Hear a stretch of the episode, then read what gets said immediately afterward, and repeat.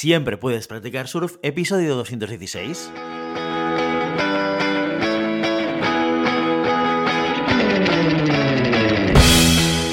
Bienvenido y bienvenida a Siempre puedes practicar surf, el podcast diario sobre recursos humanos. Este podcast está pensado para profesionales de recursos humanos, gerentes o jefes de equipo y podrás encontrar técnicas, consejos, ideas, conceptos y noticias sobre la gestión de personas, eso sí, con un enfoque práctico y aplicable. Hoy episodio 216 del viernes 29 de abril del 2022, programa muy interesante porque lo dedicamos a vuestras preguntas concretas con retos sobre gestión de personas y recursos humanos. Pero antes, dejadme que os recuerde que podéis encontrar más contenido en nuestro blog e información sobre nuestros servicios en nuestra web en globalhumancon.com. Desde allí os podréis apuntar a nuestra newsletter para no perderos nuestros webinars, streamings y todo el contenido y actividades que organizamos desde la consultoría Global Human Consultants. Hoy es viernes, preguntas y respuestas e iniciamos la ronda de preguntas con Uriol, que nos pregunta lo siguiente. Dice, hola, hace unos meses apliqué por un trabajo a través de la web de la compañía. Al hacerlo, al rellenar el currículum online, me equivoqué y puse mal una de las fechas en la parte de experiencia previa. Estoy pensando en volver a enviar el currículum, esta vez corregido, pero me preocupa que el ATS detecte las fechas distintas y se crean que estoy mintiendo o algo. Un saludo. Pues, pues bueno, Oriol, oye, Mira, ningún problema. No te preocupes en absoluto. O sea, lo raro sería que no, intentes, que no intentases corregirlo.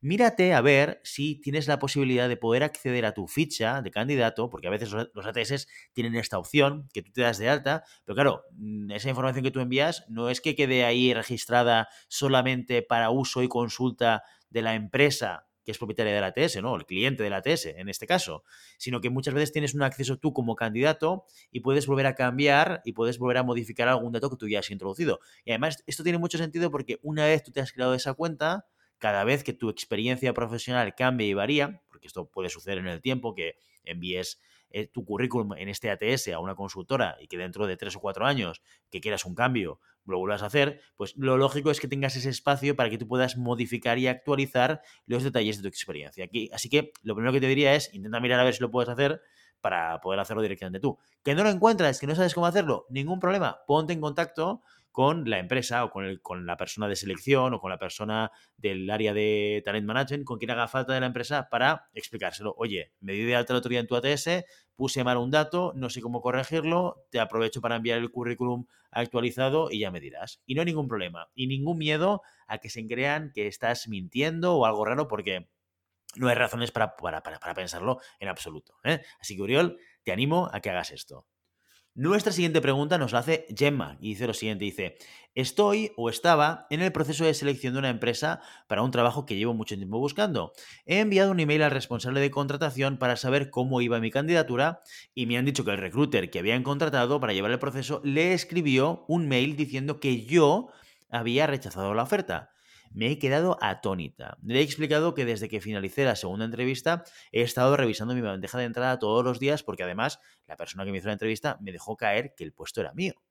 Todas las comunicaciones que he recibido hasta ahora por parte del recruiter han sido por email, así que supuse que el ofrecimiento de trabajo también lo sería, pero no he recibido nada. Sí que es cierto que tenía dos llamadas perdidas, pero si hubiera sido algo tan importante como esto, me habrían dejado un mensaje de voz, pero no es el caso. Me siento estafada. ¿Cómo es posible que alguien te llame para ofrecerte un trabajo y ni se moleste en dejarte un mensaje de voz? ¿Algún consejo? Pues mira, Gemma, muy raro, muy raro. Todo esto es muy raro. ¿Por qué? Porque ya te anticipo yo, Gemma, que encontrar al candidato para un cliente no es tarea fácil, no es nada sencillo. Y dejar o, o entender que un candidato rechaza la posición por no responder, ¿vale? A dos llamadas, es algo raro. Solemos ser más insistentes los, los recruiters. Si tienes un cliente que dice, yo quiero a Gemma, y, eh, y, como consultor dices, Gemma, ¿puede encajar contigo? Oye, es que dos más dos son cuatro, voy a intentar buscarlo. Sí que es cierto, y nos pasa a veces, o sea, así como en la experiencia de candidatos a veces tenemos la sensación de que el consultor o la empresa de, de repente desaparecen del mapa y no sabemos nada más lo que pasa, también tenemos la experiencia nosotros de, del candidato fantasma, de lo que se llama el candidato fantasma, que de repente desaparece del mapa, que se lo, traga a la tierra. Esto es alucinante ¿eh? cuando te pasa. No es muy habitual, pero oye, yo personalmente he tenido experiencias de este estilo, de conocer a un candidato, creer que va a encajar y de repente quieres contactar con él, ni WhatsApp, ni email, ni llamada telefónica. Llega un momento en el cual al cliente le dices, oye, es que esta persona no la puedo localizar. No le dices que ha rechazado la oferta porque es conveniente no decir una cosa que no sea verdad, ¿vale? Porque a lo mejor este candidato reaparece en algún momento y efectivamente va a decir, yo nunca rechacé la oferta, pero el ghosting, lo que se llama el ghosting de los candidatos, también es una realidad. ¿eh? Así que hay que tener en cuenta eso, que si recurrentemente no coges el teléfono o, no respondes, puede ser que el, el recruiter diga, es que esta persona ha desaparecido. Que parece que no es el caso, ¿eh, Gemma? Porque ya te digo que dos llamadas no suelen ser el número máximo de llamadas que hacemos para, para intentar que un proceso se cierre con el candidato adecuado, ¿de acuerdo?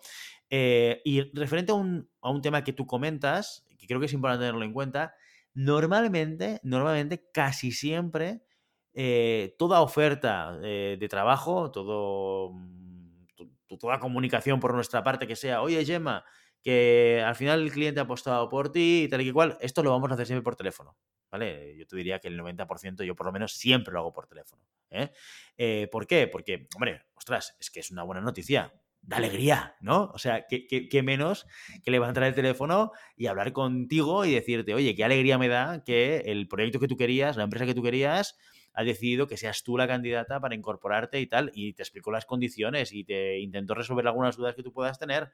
Esto es mucho mejor que un WhatsApp o que un email o que lo que haga falta, ¿de acuerdo? Con lo cual, siempre que estés en este punto en un proceso de selección, lo habitual es que te llamen por teléfono para explicártelo, no que vaya por un correo electrónico, ¿de acuerdo? Y bueno, lo que te digo, Chema, muy raro. No, no sé qué decirte. ¿Algún consejo? Pues que intentes hablar con la empresa eh, que teóricamente quería contratarte, intentar eh, esclarecer qué es lo que ha podido suceder ahí. Y siempre, yo como estrategia, nunca des palos a nadie. ¿eh? Yo como una, digo, como una estrategia de gestión y le eches la culpa al recruiter, simplemente, oye, pues ha habido un problema de comunicación, quizás no me pudo localizar, o ve tú a saber. Bueno, pero que sepas que yo no he rechazado nunca, nunca esta oferta. ¿De acuerdo? Espero que te sirva y que te ayude para esta o para futuras eh, opciones que puedas tener de, cambio, Gemma. Muy bien, y finalizamos con Sandra, que nos pregunta lo siguiente, nos dice, hola Guillermo, a raíz del monográfico de política retributiva y política salarial, me ha surgido una duda. Entiendo que en empresas grandes es obligatorio, pero en empresas pequeñas y familiares, ¿tiene sentido hacer un equilibrio entre equidad interna y competitividad externa? Muchas gracias. Pues muy buena pregunta, Sandra. Esto, mira, pues no, lo he hablado en el monográfico, pero ya me viene bien ¿eh? que lo pongas en una pregunta del viernes para que pueda esclarecer esta, esta pregunta. Lo primero que te diría es, no, las empresas grandes no tienen por obligación tener política retributiva. De hecho, hay muchas grandes que no tienen política retributiva. Bueno, mm, hay de todo en la vida del señor, ¿qué quieres que le haga? ¿De acuerdo? Creo que es un error, pero esto pasa, ¿vale? ¿En empresas pequeñas y familiares tiene sentido? Sin lugar a dudas. La política retributiva es una herramienta que te va a permitir el hecho de poder, oye, alinear la estrategia de la compañía con lo que yo estoy haciendo en términos de inversión económica retributiva para tener, atraer al mejor talento y fidelizarlo. Oye, ¿las personas son importantes para mí el proyecto? ¿Sí o no? Una de las palancas relevantes para tener el talento que necesito es la retribución, que no la única, lo digo, lo digo bueno, porque al final parece que la retribución no sea todo, que no lo es, que no lo es, ¿eh? que no lo es. Y quien diga que es, es toda la retribución se equivoca, no conoce, no entiende el comportamiento del ser humano. Pero bueno, dicho esto, ¿la retribución es una palanca importante y relevante para tener al mejor talento? Si es que sí, 2 más 2 son 4. Política retributiva. Tienes que tener claro cómo quieres pagar a la gente en función de la responsabilidad que tienen de tu compañía y tienes que tener claro si lo que tú estás ofreciendo retributivamente es competitivo o no con el mercado. Porque si no, vas, vas perdido vas dando palos de ciego por la vida del señor. Oye, es que busco un director de I+D y no lo encuentro. Bueno, pueden ser por muchos factores, pero ¿estás seguro que la política retributiva no te resta en el reto de incorporar a esa persona?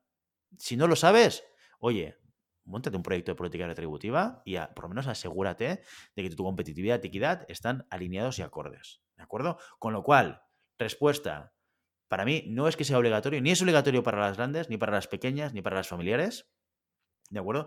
Pero es una herramienta fundamental mm, desde el punto de vista de la gestión de las personas en cualquier organización y en cualquier equipo. ¿eh? La complejidad, la estabilidad o el, cómo tú lo vayas a generar, gestionar en la operativa, dependerá de muchas cosas. Una startup es diferente a una empresa semipública, a una empresa en un sector de, de rápido cambio, a una empresa multinacional, a una empresa, veo tú a saber. ¿De acuerdo? Por eso la política retributiva, como dijimos en el monográfico, cambia y varía. Pero que es una herramienta útil para cualquier equipo y para cualquier organización sin lugar a dudas, Sandra. Muy bien, y con esta última pregunta nos despedimos hoy. Ya sabes, no puedes detener las olas, pero siempre puedes practicar surf. Y hasta aquí nuestro episodio de hoy. Como siempre, queremos invitaros a que os pongáis en contacto con nosotros, nos deis vuestra opinión y nos sugeráis si tenéis algún tema o alguna pregunta concreta. Lo podéis hacer a través de la página de contacto en globalhumancom.com barra contáctanos o a través de las redes sociales. Estamos en Facebook, en Instagram, en Twitter y en LinkedIn. Y si el contenido de este podcast te gusta, no te olvides suscribirte, darnos 5 estrellas en iTunes y me gusta tanto en iVoox como en Spotify. Igualmente recuerda que puedes encontrar más contenidos, noticias y recursos en nuestra web, globalhumancon.com. Muchas gracias por todo, por tu tiempo, por tu atención y por tu interés en estos temas sobre gestión de personas. Nos escuchamos la semana que viene, el lunes, con una nueva entrevista interesantísima. Hasta entonces, feliz fin de semana.